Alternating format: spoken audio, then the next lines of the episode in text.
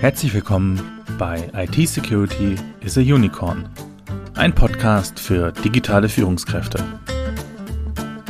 Dieser Podcast wird gesponsert von BISA, der Bernards Information Security Academy.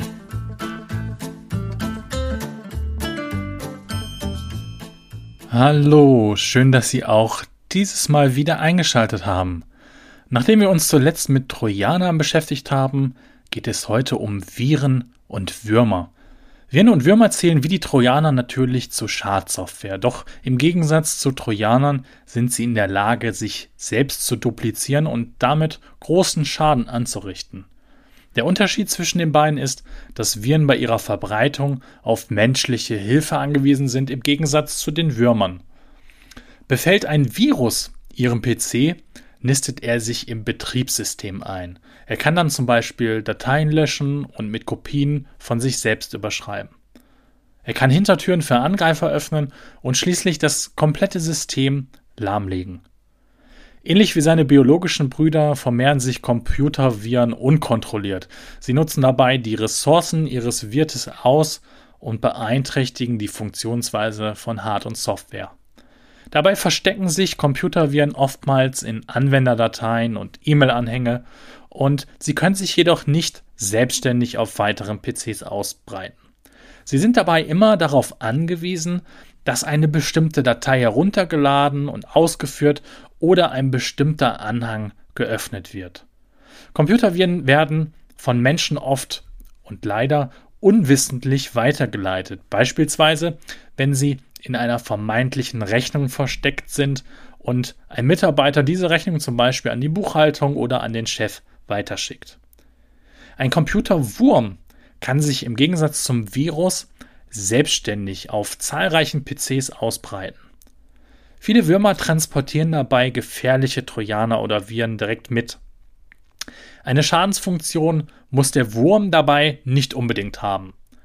Ist ein Wurm mit solch einer Malware installiert, dann durchsucht er die Kontakte des Opfers und schickt sich dann anschließend selbst per E-Mail oder SMS an diverse andere Personen weiter. So können sich Würmer heutzutage sehr effektiv verbreiten, da ja nahezu jeder PC mit dem Internet verbunden ist und somit eine ideale Grundlage für die Weiterverbreitung von Würmern bietet. Ursprünglich waren Computerwürmer allerdings gar nicht als Schadprogramm gedacht. Ich weiß nicht, ob Sie es wussten, der Schöpfer, der Student Robert Morris, entwickelte den ersten Computerwurm, um die Anzahl der PCs, die am Internet angeschlossen waren zu dieser Zeit, zu ermitteln. Jedoch enthielt sein Code einen Fehler, sodass sich das Programm nicht so oft wie notwendig, sondern unendlich oft auf den betroffenen Rechnern duplizierte.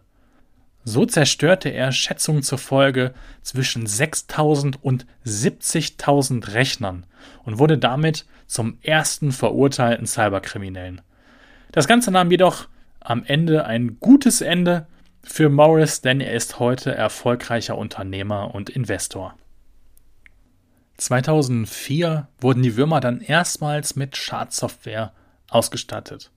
Ein verheerendes Beispiel für die Effektivität von Würmern ist MyDoom. Das ist eine Malware aus dem Jahr 2004.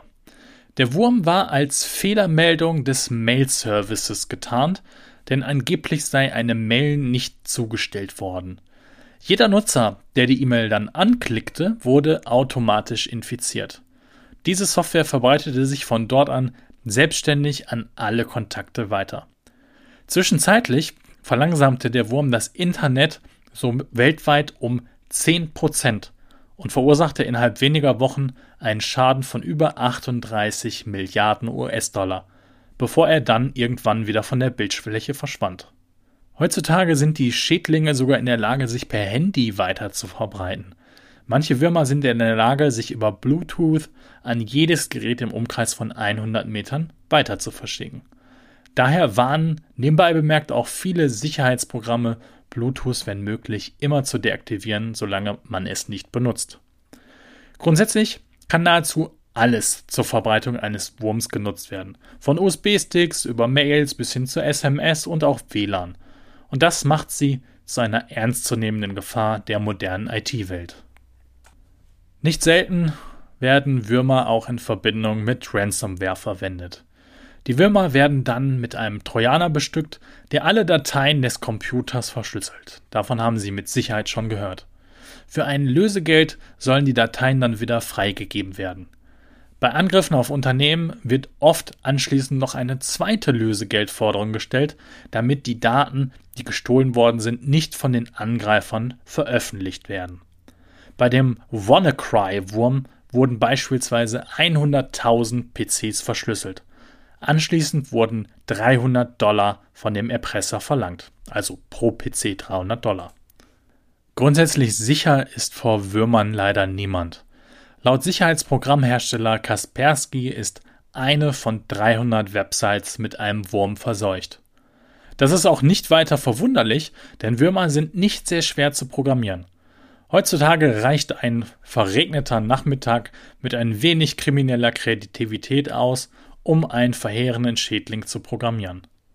Es reicht ebenfalls ein einziger infizierter PC, um weitreichende Schäden anzurichten, wie der Wurm NotPetya im Jahr 2017 zeigte. Von einem einzelnen kleinen Server verseuchte der Wurm die komplette Ukraine. Er legte zwei Flughäfen lahm, 22 Banken und zahllose Behörden. Der Schaden wird auf 10 Milliarden Dollar geschätzt. Schützen kann man sich gegen die Würmer nur präventiv. Ist der Wurm einmal im System, ist es schwer, seine Verbreitung zu unterbinden. Das Ziehen des Netzwerkkabels ist ein Muss, oft ist es jedoch dann schon zu spät. Den zuverlässigsten Schutz bieten ausgereifte Antivirenprogramme, die viele Würmer erkennen und sogar deren Ausbreitung unterbinden können. Zudem empfiehlt es sich, Bluetooth und WLAN auf Handys deaktiviert zu halten, solange es nicht benutzt wird. Dazu mehr in unserem Podcast über Smartphone Security. Des Weiteren kann man ebenfalls auf die eigene E-Mail-Security achten. Ein beliebter Verbreitungsweg für Würmer ist ja beispielsweise das E-Mail-Programm Outlook. Unbedacht auf Anhänge und Links klicken empfiehlt sich keinesfalls. Zudem können auch hier zusätzliche Schutzprogramme installiert werden. Zu diesem Thema haben wir ebenfalls schon einen ausführlichen Podcast gemacht. Eine weitere und sehr gute Methode, um sich vor solcher Schadsoftware zu schützen, ist die Aufklärung und Sensibilisierung ihrer Mitarbeiter.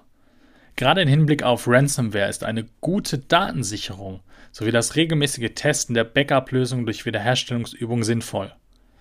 Auch bei uns im Unternehmen haben wir zuletzt eine neue Sicherung eingerichtet und die Backup-Software zeigte keine Fehler an, also alles in Ordnung. Bei der Wiederherstellungsübung jedoch zeigten sich verschiedene Fehler und die Rücksicherung war schwieriger als zuvor gedacht. Das war's mit dieser Folge. Ich hoffe, der Podcast hat Ihnen gefallen.